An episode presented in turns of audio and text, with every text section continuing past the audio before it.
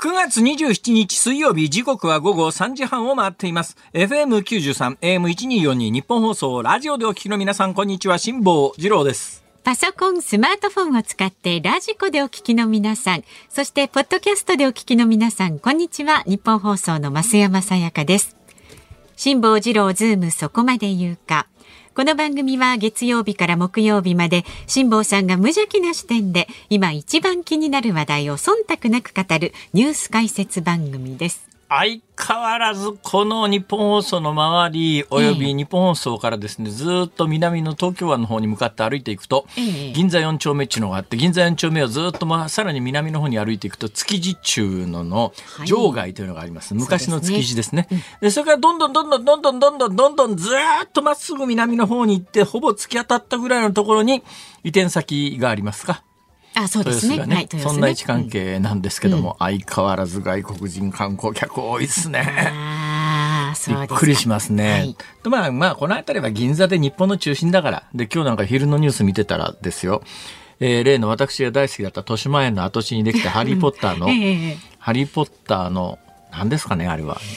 世界で二番目のスタジオツアまあ、でもそこでハリー・ポッター撮ってるわけじゃないですからー。ね。まあね。えー先に確かロンドンかなんかにできたんですよ、イギリスの、うんで。うちの娘は何年か前にあのロンドンまで行ってわざわざえらいハリー・ポッターファンなもんですから、えーそこまで行ってで次に豊島園がなくなってそれができて、今日の昼のニュースを見ていたらどうやら、えー多分お客さんを呼ぶためだと思うんですけども、マスコミにですね、うんえーハロウィーンイベントでこういうのやってますよっていうのが、あーはいええこの時期ハロウィーンじゃないですか。ええハロウィーン。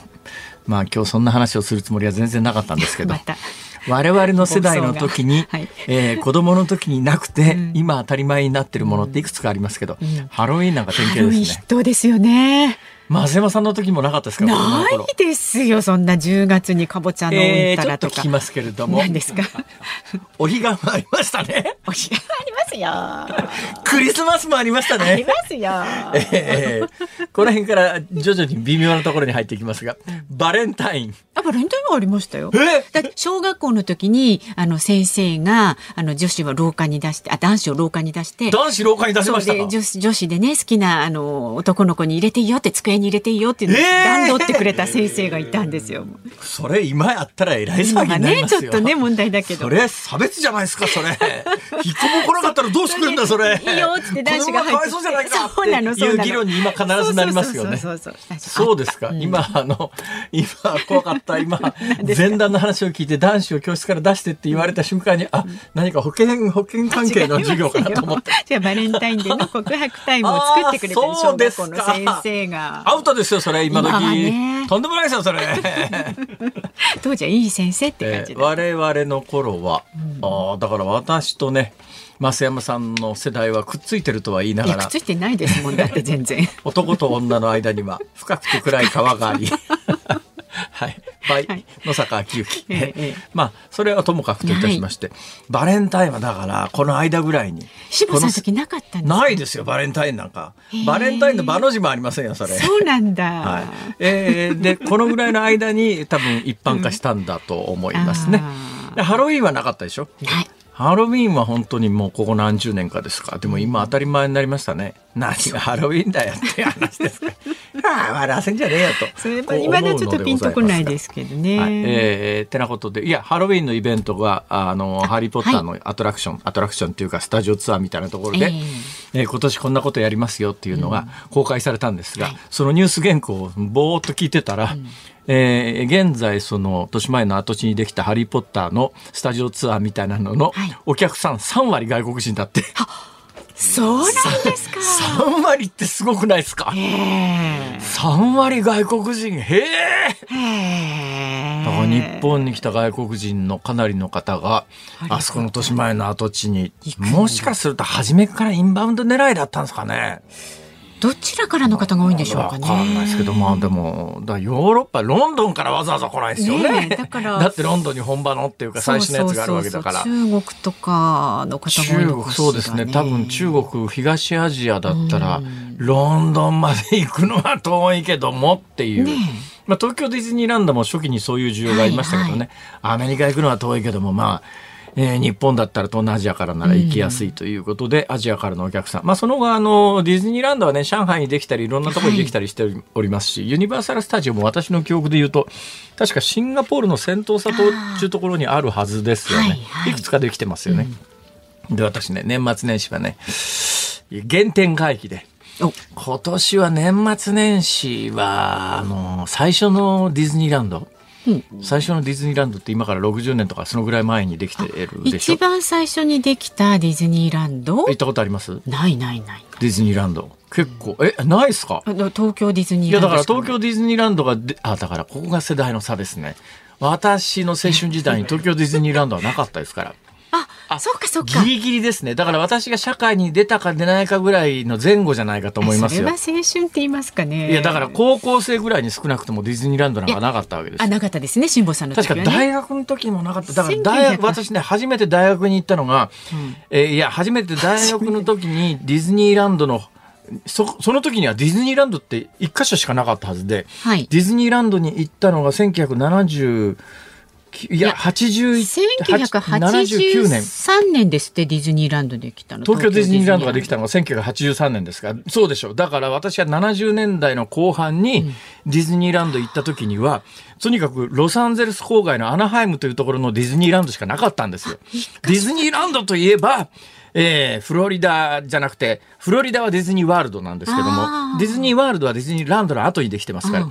ディズニーランドといえば、もう世界に一箇所、ロサンゼルス郊外のアナハイムっていうところにしかなかったんですよ。で私70年代にそこしかなかったんで行ったんですね、はい。え原点ですよ。その後、まあ私テーマパーク好きですから そうですね。フロリダにディズニーワールドができた時に、まあディズニーワールドも行きましたし、えーいろんなとこ、ね、せんわざわざ仙洞砂島まで行ってですよ。行ったんですか。行きましたよ。シンガポールまで行ってとか。ま、あ。えー上海のディズニーランドもいっぺん行ってみたいなとは思いながら 今はちょっと行くと行くと飯田浩司君みたいな目に遭うと嫌だなと。行ってみてくださいよ。ええ別の意味でちょっともう無理だな、これはと。まあ、わざわざ行かなくてもいいけどっていうところがあるんで、今年原点会議でね、はい。えーフロリダじゃない方の、えー西海岸のロサンゼルスの方のディズニーランドに一遍行ってみようかと。おおそうですか。いやーだからもうほとんど40いや50年ぶり近いよなーっていう。あの頃はディズニーランドはあそこしかなかったんだっていうような話はともかくとして、はい。あともかく。えー、豊島園の跡地にできた「ハリー・ポッター」は今3割が外国人。へこれ結構驚きなんですけども、本題はこっからなんです。今日言おうと思ってた話はこっからなんで、はい。今のところがまあイントロダクションなんだけど。長いですよね。いつもイントロがね。本当だ。よ失敗した。今日はイントロダクション3分以内です。待つはずがですよ。じゃあもうやめる？もん本体は。か簡単に本体を。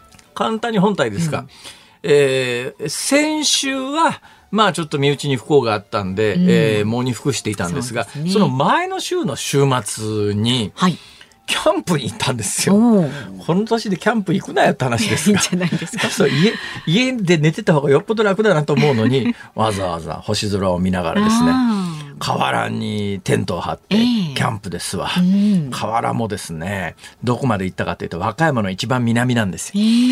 で私大阪の、まあ、真ん中辺には住んでるんですけども、そこから和歌山の南の方ってどのぐらいの距離感かというとそうですね千葉の一番南に行くより遠いです。ああじゃあ結構遠出をしたんですね。はいなえー車で今はあの山越えの道が全部煙突が整理されて、はい。え煙突じゃない。煙突トンネルでしょ？大丈夫ですか辛坊さん。いやこれからあの河原でサウナをした話は煙突が絡んでくるので、ええ。煙突も実はそういうだから頭の隅っこの方に煙突があったんですけど、今日は多分ねもうこの時間だから煙突にまでたどり着かないと思いますトンネルです。すごい道が良くてですね、ええ。前にもお話ししましたけれども、はい。この和歌山の南の方っていうのは和歌山3区って言って今度の衆議院選挙からなくなるんですよ。あ広大なうん面積なんです。和歌山って一区、衆議院の選挙区が1区、2区、3区なんですが、3つあるんですけども、まあどこでもそうですが、1区っていうのは県庁所在地の都市部ですねはい。で、2区っていうのがその隣で、和歌山3区っていうのは面積的には一番多い、もう和歌山の南の方の広大な面積、和歌山3区で、現在そこの国会議員は、えー二階さんだったかな？二階さんはまだ現職のはずですね。二階さん。で、やっぱりね、自民党の有力政治家のいるところはすげえなと思うのは、うん高速道路ただ。そうなんですか。これがね、一応名目上は、建設途中で完成するまでは料金取りませんよという建前になってます。ええだから別に二階さんの力で、えー、ただになってるとは言いません。だけど、現実、現象面として、和歌山3区の広大な面積は、えー有力議員であるところの二階さんの選挙区地盤、選挙地盤で、そこの高速道路は、ほぼただ。高速道路じゃなくても、一般道でももう車なんか通ってないんだけど、もうそれまで昔はトンネルで山越えで大変だった道が、ええ全部新しいトンネルができてて、ストーンと行けるんですよ。やっぱりそういうこと私、1980年代の初頭にはい。同じ川湯っていう、川、三本川の川川に温泉のお湯ですね。うん。そこは河原を掘りくり、ほじくり返すと温泉が湧くっていう素晴らしいところなんですが、そこの川湯に行った時には、え山越えで7時間かかったんですが、ええ。今その当時7時間かかった道を2時間で行けるんですよ。まあ、随分とね、便利になりましたね。まあ、随分便利になりましたけれども、ほとんど人なんか住んじゃいないんですね。そんなこともない川湯まで行きましたから、ええ。もう和歌山の南の南です。はい。だから、この東京から言うと、千葉の一番先端の立山を距離倍にしたぐらいなあ、そのぐらい遠いとこなんですうんよ。そこにキャンプに行ったと。キャンプに行きました。はいで、川が一本流れててです。ね、大東川だか大東川だかっていう川が一本流れてて、ええその川のところに、まあ、いくつかのひなびた温泉宿が数軒あるっていうだけの温泉地なんですが、うんまあ今まで外国人なんか見たことなかったんですけども、ええこの先々週末行ってみたら、はい。外国人だらけ。こんなとこになんで来んだなんだ。何目的なんですかね。もっと驚いたのは、はい。そこに、あ晩ご飯ちょっとこ小腹空いたなと、キャンプでやっぱり飯作るの失敗しちゃって、どっかでご飯食べたいなと思って、よく失敗しますそしたら、うん。メニュー、小さいなんかふ古びた、ひなびた、まあ飲食店みたいなやつが一軒あって、まあここまだやってるわ。もうそういうとこ9時になると全部閉まっちゃうんですけど、はい。あ開いてるわ、ここと思って、で、入り口のところにメニューみたいなやつが置いてあったんですよ。見たら、メニューが全部英語。日本語がないの。観光客対応なんですそれでね。もっと、さらに驚いたのあは、あその英語のメニューを見ていたら、はいその和歌山名物、めはり寿司っていうのがあって、めはり寿司っていうと、お寿司だと皆さん思うじゃないですか。湯やね、巨大なおにぎりの周りに、ナッパが巻いてあるような、まああそういうもんなんです。はいはい。これ、めはり寿司って言うんです。うん。別に他の具材なんか入ってないんですよ。うん。ご飯の周りを、なんかあのー、からしな、ね醤油漬けのからしなみたいなので、こう巻いてあるだけのものに、えーあの、かけそばがついて、ん。さあ、ハウマッチ。ええいくらなんですめはり寿司にかけそばついてハウマッチ。千円。ああ、多分日本人の私の感覚で言うと、これで1000円はぼったくりだろうと、上限650円ぐらいだろうと、こう。書いてあるぐらいだから。ところがその店は日本語のメニューないんですよ。英語で書いたんですよ。値段が 2450円。さすがに驚いたね。ええこれで2450円ええびっくりしました。でもそこしかないんだよ、店が。はい。外国人相手の、でも日本人はまずこれ、行かないだろうな。地元の人なんかまず絶対行かないですよね。驚きました。なんでかっていうと、よーく後で考えたら、和歌山の南の方で世界遺産の熊野古道っていうのがあるんですよ。はい。で、熊野古道の、いや、大きなエリアの中の一部に、まあ、ちょっと行ったところに熊野本宮大社ってのがあるんですね。はいほんで、まあ、いや、まあ、うん、その、歴史ある道の日本の仏教と神道のこう、合わさったような遺跡がたくさんあるところの熊野古道の世界遺産の観光地なんだけども、いや、コロナ前にこんなところに外国人来ないよなと思ったのが、レンタカーで外国人がガンガン来て、外国の方用のと思われるおしゃれなカフェとかずらっと並んでて。いやー、和歌山の南こんなに変わってんだ。ね行ってみないとわからないですね。しましたねねだからね、動かないと分かんないことありますよ本。当ですね。はい。だから銀座だけ歩いてて、いや、銀座は観光客外人が多くても当然だろうと思ってたら、ねとんでもない。日本の地方も全部とは言いませんけども、いや、えらいことになりつつありますよ、この国は。なんかこうネットで見つけてね、外国の方もね、日本のいろんなところにこうね、こう観光にいらっしゃるっていう話あります日本人だってそういかないですよ。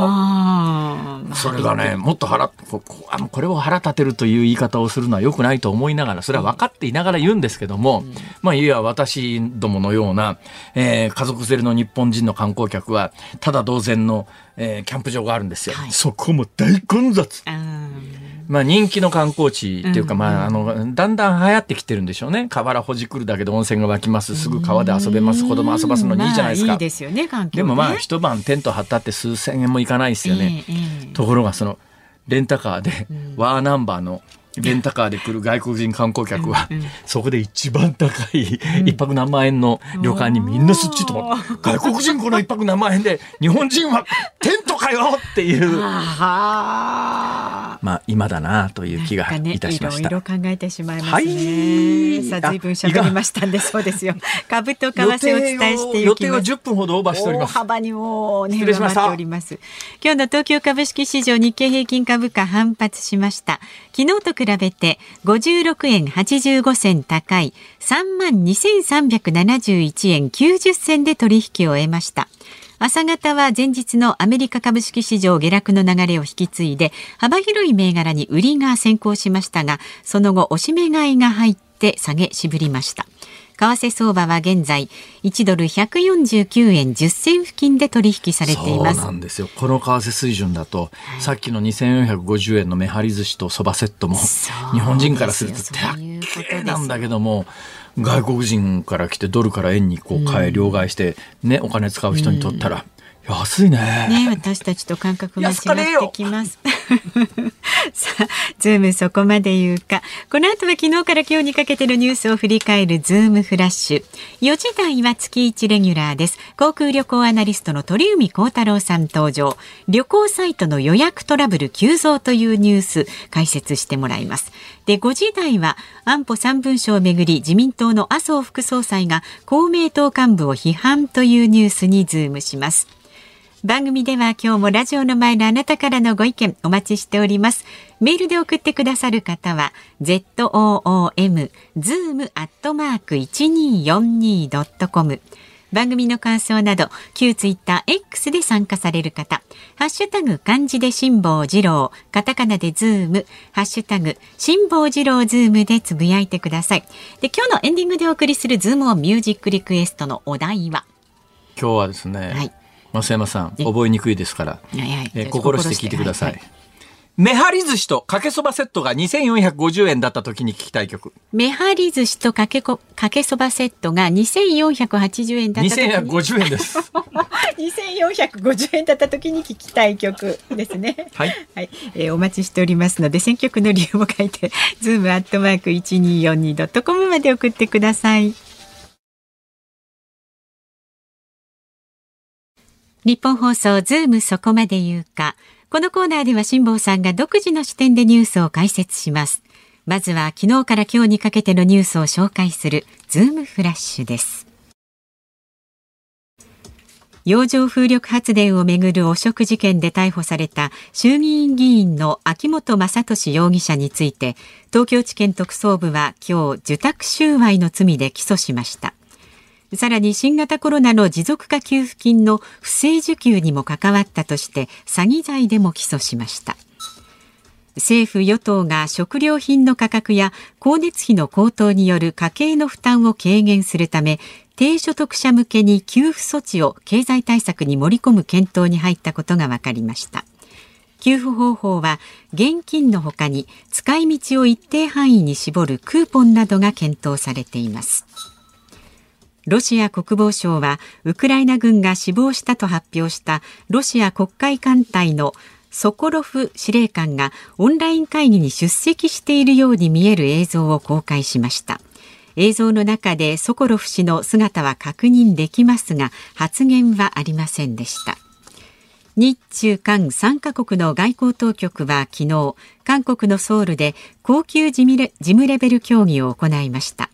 2019年を最後に開かれていない日中韓首脳会談について早期の開催を目指すことで一致しました。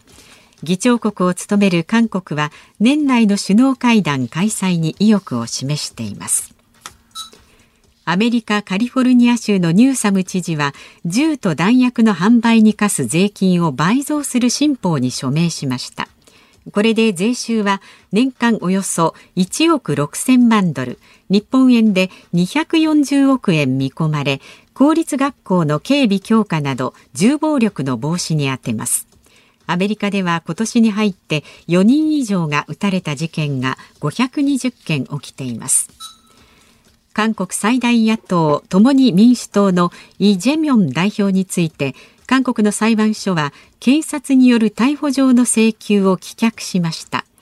イ・ジェミョン氏をめぐっては過去に北朝鮮への不正送金に関与した疑いなどで検察が逮捕状を請求し昨日ソウルの裁判所で逮捕を認めるかの審査が行われました。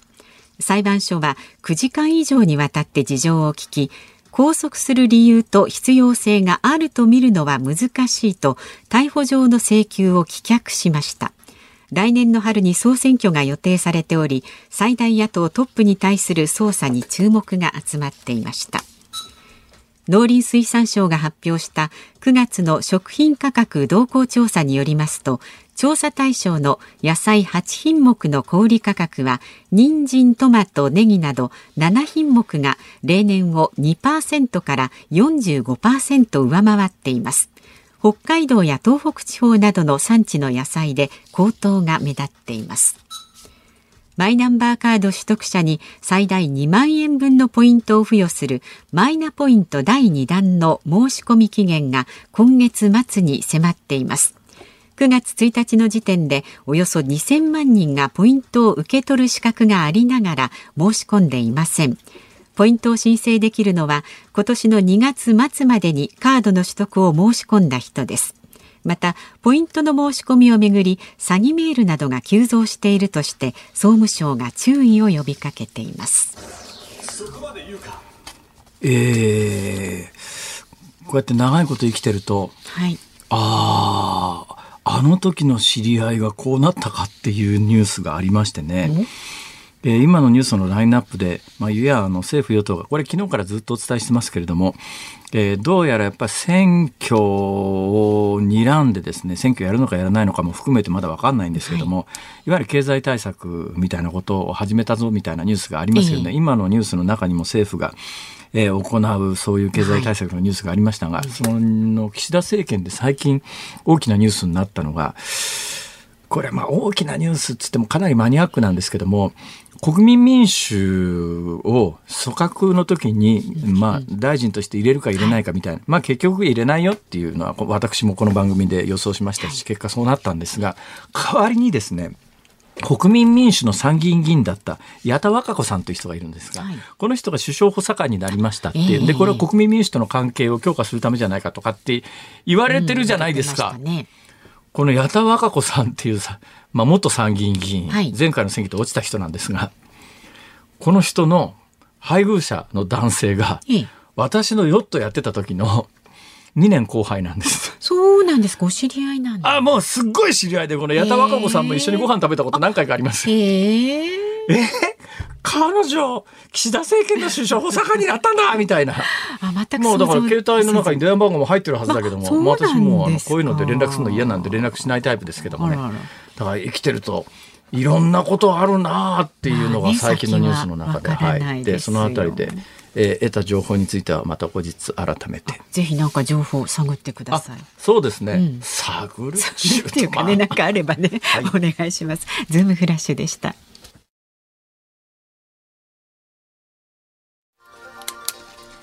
9月27日水曜日時刻は午後4時3分を回っています。東京有楽町日本放送第三スタジオから辛坊治郎と。増山さやかでお送りしています。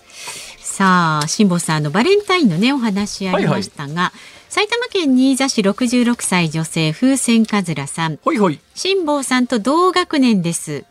中2の時からバレンタインありました。3年生の時は確実にありクラスの男子が後輩からもらっていたのを覚えていますとかね。あれ？武蔵野市のピンボケカメラさんはですね、はいはい。67歳男性。辛坊さんと同い年だと思います。お。小学生高学年の時にはバレンタインデーでチョコレートを女の子からもらった記憶があります。辛坊さんが知らなかったのはモテたかどうかの違いかな。あと26歳。感じ悪いな。結婚した時にえ新婚旅行でアナハイムのディズニーランドに行きました。その翌年東京ディズニーランドが開園したと思いますちょっと多少の誤差がねそうですか。いやそれはねあの地域性だと思いますよ。そのピンボケカメラマンさんは東京のどこですか、武蔵野市ですか？えーそうあ武蔵野市まあだからまあ。もう一方の、えー、もう風船カズラさんは？県新座市です。新座か！に新座か新座までは来ていたけど入間までは来ていなか届いってたんだ。なかったっていう。だからあの多分西武池袋線でいうと所沢までギリギリ来てたかどうかで、それ言うともう聞いてる方に怒られますよ。そのところさ異性の方に。すいません。あの私イルマなもんですから勘弁してください、はい。ねえそうそう。イルマはなかったような気がするぞそれとも俗人的な問題かな？かもしれないですね。おかしいな。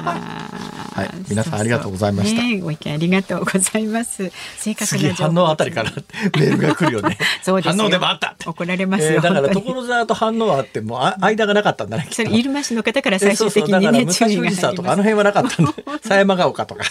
細かいですね。ちょっと。全部あの冗談ですからね。はい。さあ冗談ですよ まだまだメールねお待ちしておりますのでいろんなご意見山公園もなかったと思うな あると思いますよ。お寄せください。メールは z o o m zoom アットマーク一二四二ドットコム。ツイッター、えー、旧ツイッター X でもつぶやいてください。ハッシュタグ漢字で辛坊治郎、カタカナでズーム、ハッシュタグ辛坊治郎ズームでつぶやいてください。で今日のズームオンミュージックリクエストのお題は。めはり寿司とかけそばセットが2450円だった時に聞きたい曲。ちょっと難しいかもしれない。そもそもめはり寿司わかんないかもしれないですねめはり寿司わかんない方あのインターネットで見てみてください、はい、うんうんねお願いします少なくともそんなに高価な食べ物ではないはずでですもはい美味しいんじゃないですか？ねあ、あお待ちしておりますので、ズームアットマーク一二四二ドットコムまで送ってください。この後は鳥海さん登場です。辛坊さんが独自の視点でニュースを解説するズームオン。この時間特集する話題はこちらです。旅行予約サイトでトラブル増加。国民生活センターが注意喚起。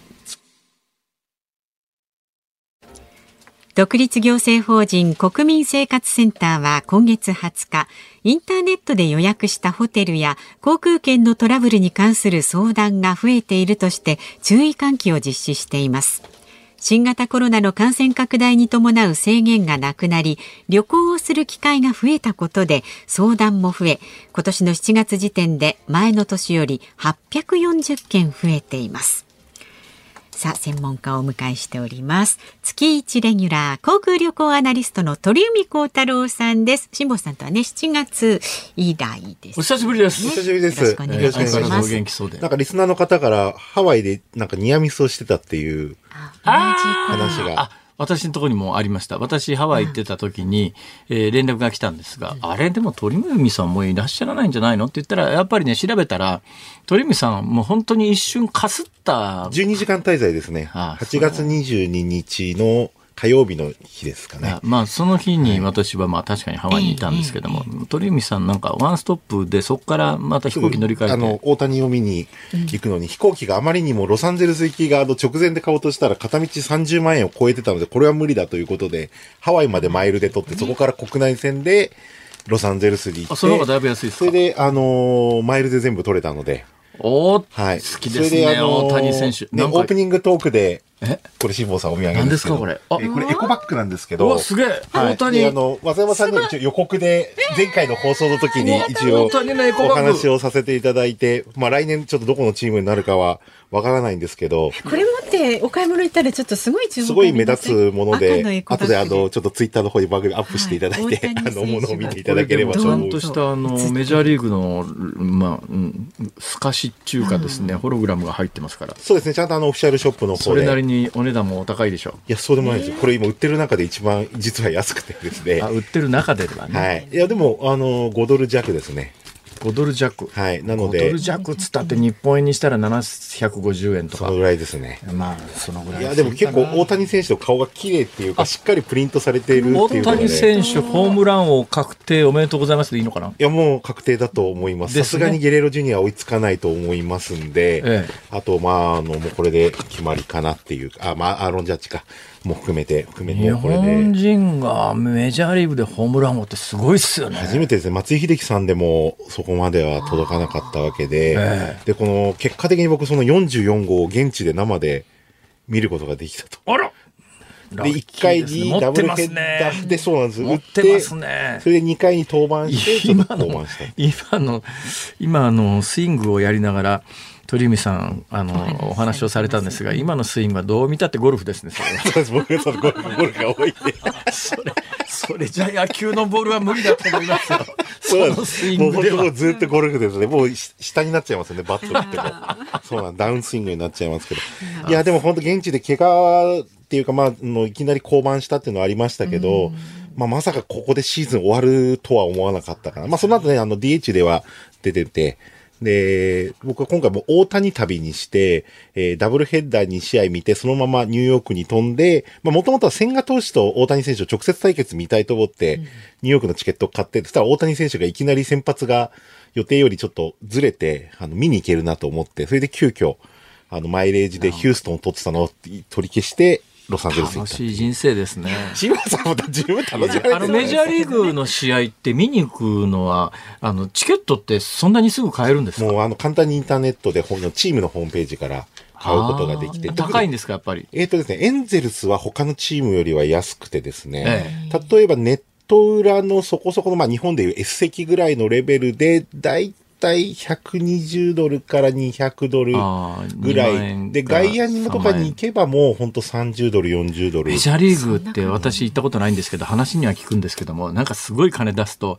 まあ、いわゆる弁当付きみたいなすごいとんでもない高いあ、いろいろビュッフェがいついてるとことか部屋とかあって、で、今回ちょっとニューヨークメッツのゲームは、あの、ビュッフェがついてる中2階かなんかのラウンジがあって、あとシートがある。っていうか、一番の千賀投手をよく見れる席で撮りたくて、それがやっぱり280ドルぐらいツって今でもクイーンズのシェイスタジアムですか？シェイスタジアムと同じ場所に今度シティフィールドで新しいスタジアムを建てて。あできたんですか？昔はあの、柏田投手とか吉井投手とか野本投手がいた時はシェイスタジアムで、同じ場所に今度新しいスタジアムを建てて、今シティフィールド。ニューヨークの真ん中からあのクイーンズ行きの地下鉄に乗っていくと30分か1時間1時間もかかんないですねあれね距離はい。1的には、ね時間かんで3、40分で行くことできますけど。そうですかで、ヤンキースはとにかくチケットが一番高くて、ええもうあのーバックネット裏とかだと600ドル、700ドルとか場合によってはするって。ヤンキースがね、これヤンキースタジアムがね、結構やばいところにあるんですよ。ブロンクスの、あのですねねまあいわゆるみんな観光客が行くセントラルパークがあるニューヨークみんな知ってますよね、その北側に川が一本流れてるんですよ、はい。その川が渡った向こう側がブロンクスっていうんですけども、まあ、ニューヨークの中でも昔あのマンハッタン島の一番北側のハーレムっていうところが非常に治安が悪かった時代があるんですが、ここは今はですね例えばクリントンが政治家として事務所を置いたりなんかしてまあいやもうマンハッタンの中で地価が高くなりすぎてその貧しい人が住めるようなところじゃなくなったということもあるんですが今かなりあの安全な場所に観光客の行けるような場所になってるんですがその一本川挟んだ北側のブロンクスっていうのがまあこれが治安の悪いところで。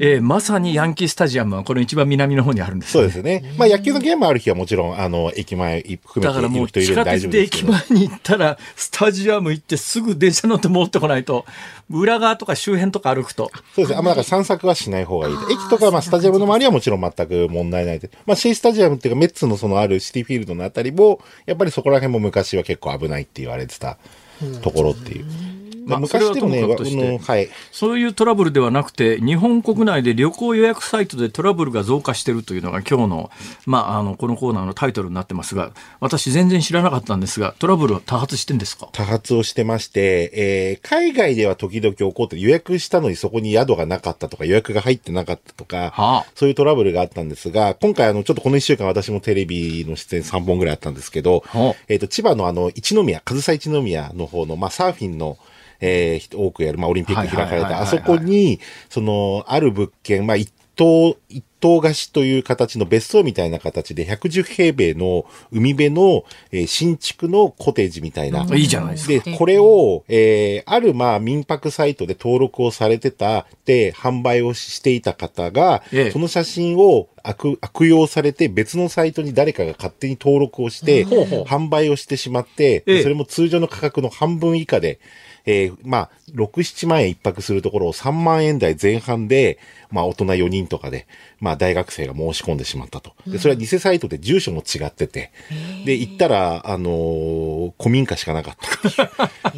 っていうトラブルが起こったということが、まあ、このニュースの話で、で、日本の物件でこれが起こったっていうのが、まあ、ちょっと今回ニュース性があったってところなんですけど、日本の、まあ、辛坊さんも普通に旅行されて、日本の旅行会社とか予約サイトで、必ず物件がなかっただってありえない話じゃないですか。聞いたことないですね。初めて聞きました。本は旅あの旅行業法も厳しいですし、あとまあ必ずホテルには登録番号、旅館もあって、で民泊でもあの市町村単位で番号があって、それを必ず書類を提出というか、まあ、PDF でその証明書も出した上で、初めて登録ができるのに、海外系のサイトは写真とその情報だけで、まあ、登録を認可、許のの許してしまってうん、それを悪用されてしまったと。あだから行ったら宿がなかったくて大学生困惑したっていう。それだってその困りますよね。そう、日本はかなり旅行に関しての法律は厳しい、まあ消費者保護の部分もかなりあって、あるんですけど、やっぱり海外の予約サイトって海外に拠点があって、ええ。で、そうすると日本の法律が及ばないんですよね。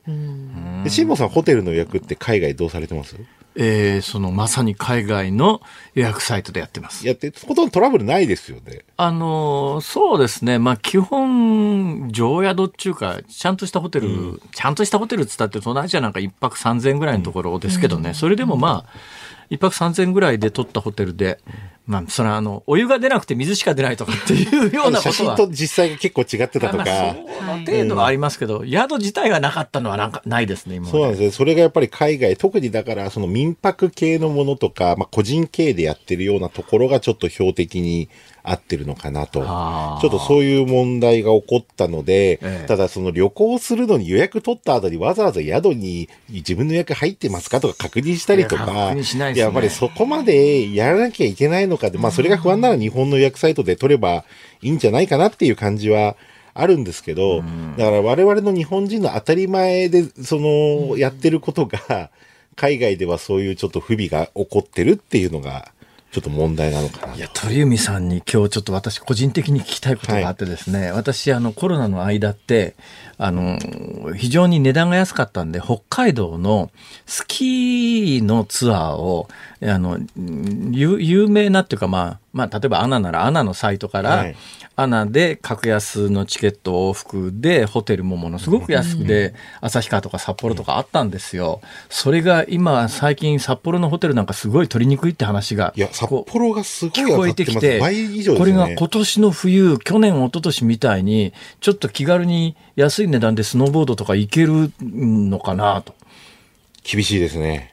もう早めに取ってとか、あと宿のセールがある時に買うとか、もうそういったようなことをしないとかなり今、厳しいんじゃないかなっていう感じはします。今何をお探しですか？今ですね、日本航空、ちょっと飛行機代だけでもちょっと安くする方法というので、ちょっと今日一個お伝えしたいのが、はいはい JAL があの国内線の航空券のセールを明日から始めるんですよ。ほ9月28日午前0時から29日の23時59分までで、ええこちらは11月1日から11月30日搭乗分で、まあ、辛坊さんがまあ行きたいという北海道、札幌だと片道8800円からと。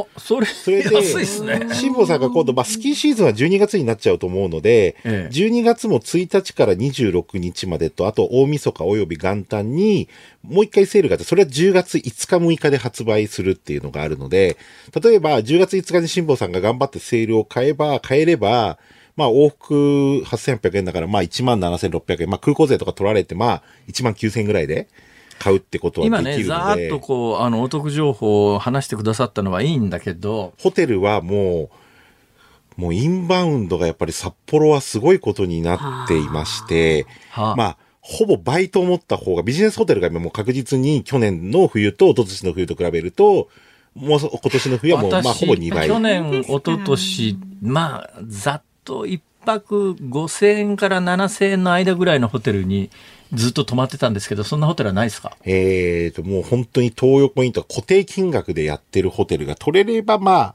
あ、7000、8000円とかで取れるところは全然あるとは思うんですけど、まあ、普通の価格変動を採用してるほとんどのホテルはもう、シングル1万2000円超えぐらいになっちゃうんじゃないかな。あらまあ。札幌市内で、まあでも日によってとか、あとホテルのセールみたいなのを探してもそこで取らないと、ちょっと今、さ、まあ、今、特に上がってるのが札幌、福岡ですね。まあ東京ね、京都、大阪はまあ、ある程度これも上がってますけど、この1年でやっぱ一番変わったのは札幌と福岡ですね。ここの2都市のホテルの上がり方が、もう尋常じゃないと。いや、今ね、ざっとお話ししてくださったこういう、まあ、安いチケットを買えるタイミングがあるよっていうような情報は、どこ見たら、調べたら分かる出てくるんですか？えっ、と、僕はもうツイッターで、まあ、X ですね。X の旅行が好きな、そういう発信してる人を、面識はない方ですけども、結構いくつかフォローしてて、こういうセールが出たとか、えー、こういうお得なキャンペーンやってますとか、もうどっちかというともう本当 X が情報収集のまあ大きな部分にはなっているのかなと。で旅好きの人っていう。どうなんですか？それはあの、例えば鳥海さんがやってらっしゃるサイトみたいなやつは役に立たないんですか？えっ、と、僕はね、ちょっとそこまで時間があれで発信ができていなくて、で、僕のお友達で旅行のサイトでトライシーっていう TR、えー AICY かな？トライシーっていうのがあって、まあ、カタカナで検索してもらえばいいんですけど、えっ、と、僕のお友達でもあるんですけど、まあ、あの、そこが一番セール情報はネットで確実に出してるので、えートライシトライシー。そこが、まあ、あの、セールに関しては早いし、ホテルのそういう、なんかの、こういう楽天トラベルで始まりましたとかも含めて。なんかそういうのをやっぱり探して安いのをさあの見つけないと。いや、キャンペーンに乗っからないと、おそらく去年、一昨年の価格で、辛坊さんが冬にスキーに行くっていうのは、かなり厳しいかなっていう。どうなんですか？インバウンドの傾向なんですがどうやらこの9月末から10月の頭って中国韓国の人が来るタイミングなんですそうですね。まあ、あの中国なんかは国慶節になりますし、まあ、韓国も祝日があるので、で、本当であれば中国もっと戻ってくるかなって、まだ3割ぐらいしか戻ってないんですよね、中国って8月の時点でも。結局団体旅行解禁があったとはいえ、やっぱりその潜水の問題で団体旅行が思ったほど伸びていないっていうことはやっぱり事実としてあって。ーまあ、中国側の主張するところの汚染水ですね。まあ、そうですね処理水ですね。処理水の問題っていうの処理水の問が、題でやっぱりそれが団個人旅行客はほぼ減ってないんですよ。個人旅行する人たちは、なんかまあ日本に行くことっていうのに関して、これがまあそこまで大きな問題になってないと。ただやっぱりツアーで来る人たちっていう層が、それにやっぱり反応してしまってる部分はあるかなというふうには、今いろんなちょっと話を聞くと感じてそれにしては、まあ私なんかの感覚で言うと、結構外国人多いですね。で、もう8月の時点で、その中国人の2019年と23年の数を引くと、もう19年より多いんですよ。外国人の数って。はあだ今中国人が来ないから全体のまだ8割ぐらいしか戻っ、戻っ、8割戻ってきたっていう報道がされてますけど、全体数から中国を両方とも引くともう完全にプラスなんですよ。はいだからそれは当然そういうふうに多いかなっていうのと、やっぱりアメリカ人がこの円安の影響、まあこれまた149円って話になってますけど、まあ安いですよね。アメリカ人が日本に来るにはあの安いですけども日本人が海外行こうと思うとえらいことになってますよね。本当にハワイ行ったりニューヨーク行ったりしてても高いなと。100円で考えても高いなと思うので、物価がやっぱり上がってて、かつ150円だよなっていう、そういう感覚。もうクレジットカード使ったらもう多分153円とか4円とかですよね、今。はい私ね、まあ、ものすごく個人的な話なんですけども、はい。その夏からの散財がたたって今クレジットカード2枚上限まで行って使えなくなっちゃって。散財しましたね。使いましたね。いつもニコニコ現金払いで。なんかポケットの中小銭チャラチャラしながら。そう、それでもう現金使うことって本当アメリカなくなったと思いません？ほとんどもうカードで全部、いや、それがね、もうちょっとなんか最近納得いかないのはアメリカ行って、え例えばあの、アイスクリームスタンドみたいなやつで、アイスクリーム買うじゃないですか。で、支払いしようと思うと、なんかこうパソコンみたいなやつ出してきて、そこに普通にアイスクリームスタンドでこう手渡しでもうむ接客されてるのに、はいはいチップ20%とかっていうやつを押さないと、ああ、そこでもちゃんとしっかり取られるこれ？あれは無視でいいんじゃないですか？これでチップ取るか、あんたっていう。いや、それはどんな。サービス受けたんだよって言いたいことがそれ。は無視でゼロでやっちゃえばいいんじゃないですか、さすがに。ゼロがないんですよ、選択肢の中に。15%、20%、25%。どれか押せって言うん小だもんさく多分ね、あるんですよ。小さくあるんですか？小さくね、絶対それはね、小さく、一番、うん、ノーサンクスがね、多分小さいとこね、はあ、あるので、あの、さすがにそれは強要できないんで、うん。ああ、なるほどね。うん。俺人がいいもんだからさ、とりあえずね、前のおじさんが20%押してたら20%かなって、あまあけえなこれ。思いながら。いや、あと最近だとあの、シェアライドの話題が出てますけど、ニュースなんかで。ええ。で、今度、志保さん、あれですか、あの、アナハイムのディズニーランドに、移動手段ですか？今まだ考えてないんですよ。ハワイは、ハワイはレンタカーですけど、ちょっとロサンゼルスはだから、いや、ロサンゼルスレンタカーでいいんじゃないですか？あ日いやハワイで運転されるんであれば、ハワイは日本の免許があれば国際免許なくても乗れますよね。でもロスはダメですよね。ダメです。ロスは、あの、あの警察署とかで1年間有効の国際免許証とい国うのを際免許証発行してもらわないと日本の。警察行くともらえるんだけど、めんどくさいじゃないですか。いやー、だけど、アナハイム、僕もこの僕はもういつもレンタカーで行くんですけど、えもう借りちゃった方が、断然おか、お金的にもああ、そうですか。安いですよ。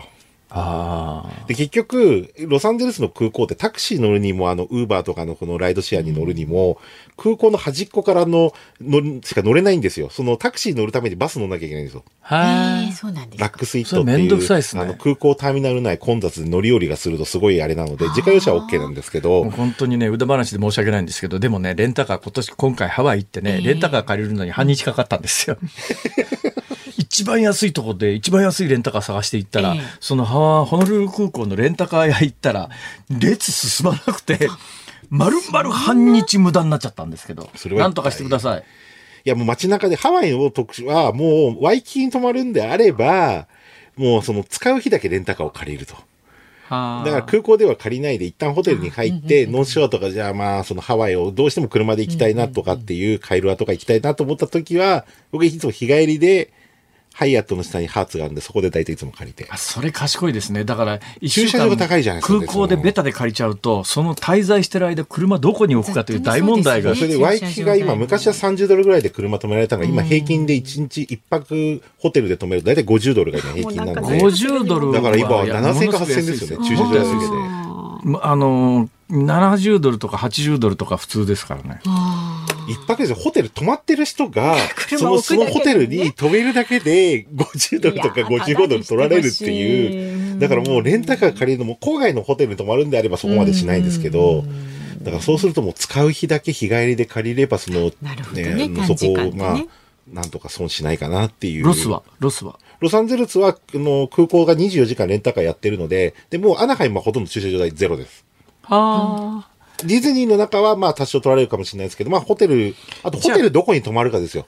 アナハイム。のとこに泊まるんであればもう車で行っちゃうか、もし怖いんだったらウーバーみたいなライドシェアで、5、60ドル、片道、6、70ドルかな、ぐらいかな。よし。すみません、運転してみてください。もう Google マップあればナビもいらないんで。いや、ももう本当にうちょっと。ね、アメリカ本土の車の運転怖いわ。ハワイでできれば大丈夫ですよ。ハワイでしてないんだったらちょっと心配だと思いますけど。いやーそれがですね、私が車運転すると家族の罵詈雑言をずっと浴びながら運転しなきゃいけないという、まあそれも加味してね、ちょっとよく検討していただくということでね。大変参考になりました。鳥海さんね、PTA 鳥チャンネルね。あ、ちょうどね、ハワイのこの最近の夏の状況について最近アップしたのが結構アクセス出ててますので、ぜひ。ぜひチェックしくお願いしハワイは人気なんだ。やっぱりね、そうですね。この時間は航空旅行アナリストの鳥海高太朗さんに伺いました。どうもありがとうございました。ありがとうございました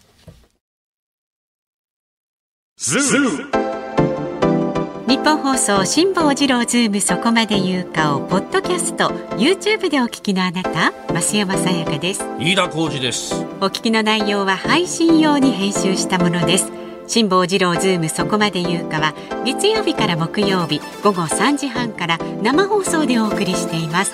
ラジオの FM93 AM1242 に加えてラジコでもお聞きいただけますよ。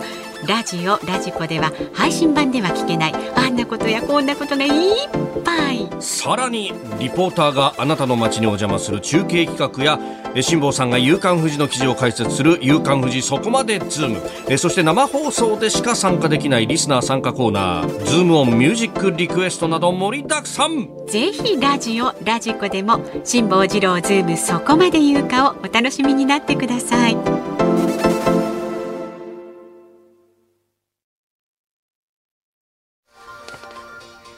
9月27日水曜日時刻は午後5時を回っています。こんにちは辛坊治郎です。こんにちは日本放送の増山さやかです。5時を過ぎました。この時間はズームオンミュージックリクエストをご紹介します。今日のお題はめはり寿司とかけそばセットが2450円だった時に聞きたい曲。辛坊さんのねご経験経験談から決まりました。まずは新潟県新潟市の小屋小屋さん、はい。57歳男性の方です松崎しげるさんの愛のメハリーをお願いします。いやそんな曲ないし。聞いたことないし。そ れもうでもこれはダジャレで行くしかなかなかない。ダジャレってさ。愛のメハリーえ？メモリー。目目と理が合ってるか？なってますよ。歯が違うだけだもん。いやそれだいぶ違うんじゃないかな。それからですね大分県大分市の常さん55歳からですね辛坊さん大金持ちなんだからいや大金持ちじゃありませんよ2450円くらい小金持ちぐらいケチしないでくださいよ。いやそういう問題じゃないんだな。でめはり寿司ということで、はい角田博さんのメハリージェーンをいやだからそれもそんな曲ないって。メハリー・ジェーンって。難しいんですよ、えー？メハリージェーンメリージェーン、はい。えーそして神奈川県67歳万歳親父さんは、はい。めはり寿司とかけそばセットが2450円だと聞いた時に聞きたい曲はめはり寿司の大きさと量にもよりますが一般庶民の感覚では2450円は値段が高すぎますよね。あその通りでというすことで少し値の高いいえ背だしそれ。愛子さんのカブトムシリクエストし愛子さんそんな歌歌ってないしなんか急にねなんか元気な生々しい感じの歌になっちゃいますけど、あえー、車とラジオさん、えー、か川崎市61歳の男性の方、えー、ヒロシキーボー3年目の浮気。バカ言ってんじゃないよっていうことでね。はいああまああの心情的にはそれ近いですね。うん。はい。新宿区にお住まい40歳の女性のプニコさん。いつも仕事をしながら聞いています。ありがとうございます。ありがとうございます。アバのマネーマネーマネーでお願いしますね。はいお金の価値ってなんだか難しい世の中だと思いましたのでこの曲浮かびました。辛坊さんのお話いつも楽しいです。あありがとうございます。ねありがとうございます。ももうそう言っていただけるとこれに決めちゃおうかなと思いますけど。それから大田区のいつも腹痛さん48歳女性の方、いつも腹痛 お気をつけてお医者さん行った方がいいと思いますよ。はで価値観はそれぞれ違いますが私はこのお値段は高いと思いましたこのお値段でも美味しくて満足したならきっと幸せですよね明石家さんまさんの幸せってなんだっけをリクエストあしますと。皆さん本当にありがとうございます。えー本日のズームオンミュージックリクエスト。はいヒロシキーボーバカ言ってんじゃないよ。はい、じゃあエンディングでね、お送りいたしますんで、お待ちになってください。番組ではラジオの前のあなたからのご意見は24時間お待ちしておりますのでね、ぜひ気の向いた時に送ってください。辛抱祭の質問、ニュースや普段の生活で感じる疑問、何でも結構です。メールの方は zoom zoom アットマーク一二四二ドットコムそして番組の感想なども旧ツイッター X でつぶやいてください。ハッシュタグ漢字で辛坊治郎カタカナでズームハッシュタグ辛坊治郎ズームでお待ちしております。辛坊さんが独自の視点でニュースを解説するズームオン。今日最後に特集するニュースはこちらです。安保三文書めぐり自民党の麻生副総裁が公明党幹部を批判。自民党の麻生副総理は今月24日の福岡市での講演で敵基地攻撃能力の保有を含む安全保障関連3文書の改定をめぐり公明党は専守防衛に反するという理由で反対だったと指摘し山口代表、石井幹事長、北川副代表を名指しで、がんだったと述べました。これについて昨日、麻生氏は共同通信の取材に対し、がんという言い方が不適切なら名前を挙げた3人と創価学会が反対し問題だったという意図だと説明しました。まあそこまで言われて公明党は今どういうスタンスかというとですね、はい、公明党はうんまあ山口ここはやっぱり山口夏夫さんなんで本当は明日やりたかったですね。明日だったら本人に出てきて喋っていただいて。偽本人にね。偽本人って。そうですね。このネタ明日に取っときゃよかったんだけど。まあ、あの公明党の山口代表はですね、はい、えー、今のところその前後の文脈もわからないし特にコメントないっていう本来ならばもうちょっと勘助に起こっててもおかしくないようなんだけどもまあこれでことを荒立てたくないという思いがもう明確に透けて見えますね。はい。で、やっぱ公明党と自民党って、例のあの東京における、まあこう、東京は次の小選挙区が5つ増えますから、うんはい、5つも小選挙区増えるんだったら1つぐらい公明党の議席を回せよっていうので、うんうん結局最後まで話がつかずに次の選挙はじゃあ今まで通りだけどその一つ先の選挙ではあの2つ確保するからみたいな、まあ、いわゆる自民党が折れた形になったわけですよ。はい。で、えー、自民党が折れて、あの問題は一応決着をしたんで、ここでまたあの、麻生さんが何か言ったっていうのに反応して、これ以上揉めると、まあ、さっきあの、ちょっと3時台のニュースのコーナーでも言いましたけれども、自民党の中も、うん、国民民主の前参議院議員を首相補佐官に連れてくるということで、はい、すぐには別に国民民主と連立を組むぞというスタンスではないんだけれども、公明党との関係がうまくいかなくなったら、国民民主という選択もあるし、もう一つ維新という選択もあるので、はい。えー、まあ、要するに議会というのは衆議院、参議院ともに過半数制圧していないと法案通らないから困るんだけど、まあ、公明党さんがあくまでも自民党の政策に反対するようならば、まあ、国民民主さんであるとか、維新さんであるとかっていうのを最近ちらちらちらつかせてますから、これ以上あの公明党としてもことを荒立てたくないので、本来ならばそこまで言われちゃう。だってね、麻生さんなんて言ったかというと、はい、えー、福岡での講演で、まあ、いわゆるその安保3文書っていうのがこの間あの決まりましたね、いわゆる反撃能力というのを盛り込んで、えでまた防衛予算も今まで GDP の1%の縛りをこれも取っ払って2%まで OK にするみたいなことで、まあ、公明党は全部反対してたようないきさつの中でですね、こう、なんて言ったかというと、麻生さんは、公明党は一番動かなか動かなかった。癌だった山口夏夫代表、石井圭一幹事長、北川和夫副大統領ら、一番上の人たち、その裏にいる、創価学会も含めて納得するという形になった。まあ、最終的に納得するという形になったけれども、うん、この3人が、山口夏夫さん、がんだったっていう。すごい言い方ですよね、考えてみたら、ね、それでこれ突っ込まれた麻生さん、どういうふうに釈明したかというと、はいはいこれもまあ麻生さんだから飯田君に出てきていただきたいんだけど やってみたら麻生さんなんて言って、はい、なんて言って釈明してるかというと、うん、公明党ががんとして反対だったのは間違いない。